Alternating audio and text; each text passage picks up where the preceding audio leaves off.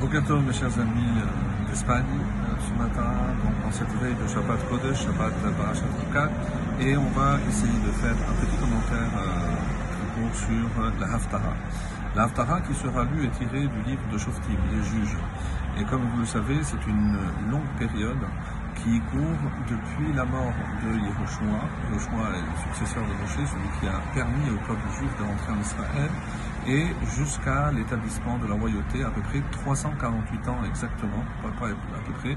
Donc pendant 348 ans, il y a eu des juges, et euh, pour donner une indication, on va dire, nous sommes rentrés 40 ans après la sortie d'Égypte, en l'an 2488.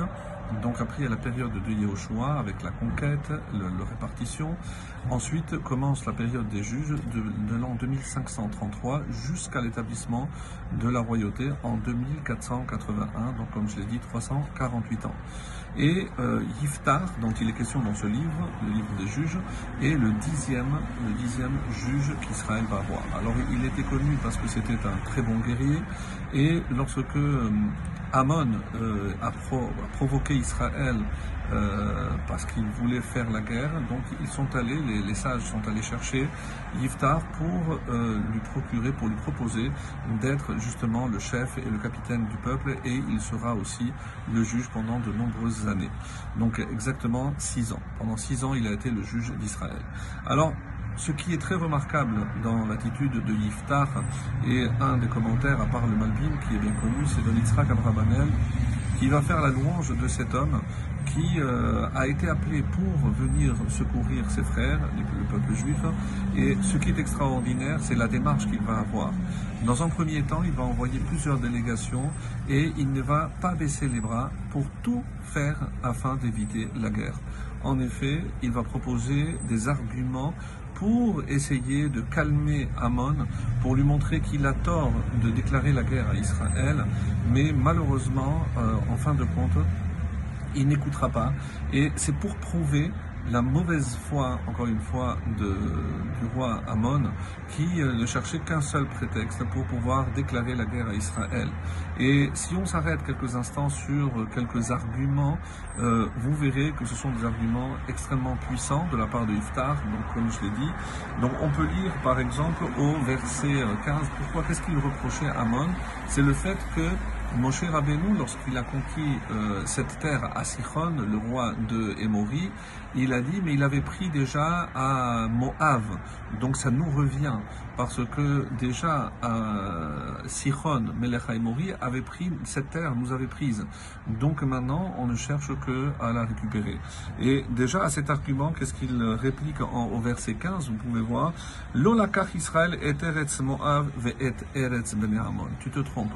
Tu ne peux pas affirmer que Israël a pris la terre de Moab et la terre au fils de Ammon, c'est-à-dire à ton peuple. Tu ne peux pas déclarer une chose pareille, donc il va argumenter donc chacun de ces points. Deuxième point, et pas des moindres encore, il va dire, regarde, même Moshe aussi avait déclaré il ne voulait que traverser. Qu'est-ce qu'il a fait euh, Sichon à cette époque?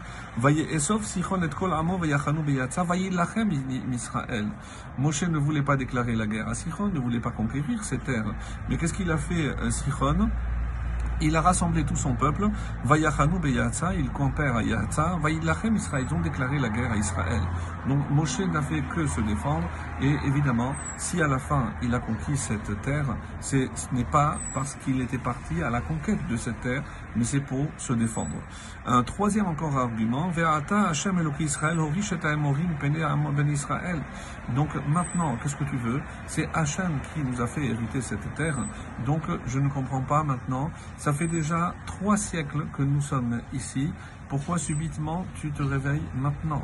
Si c'est véritablement, tu pensais que cette terre avait, avait été usurpée, pourquoi tu attends maintenant Et c'est comme ça qu'il va dire dans, ce verset, euh, donc à la fin, il dit Verata, Hatov, Tov, Atam, Ibalak, Ben Tzipor, Melech Moav.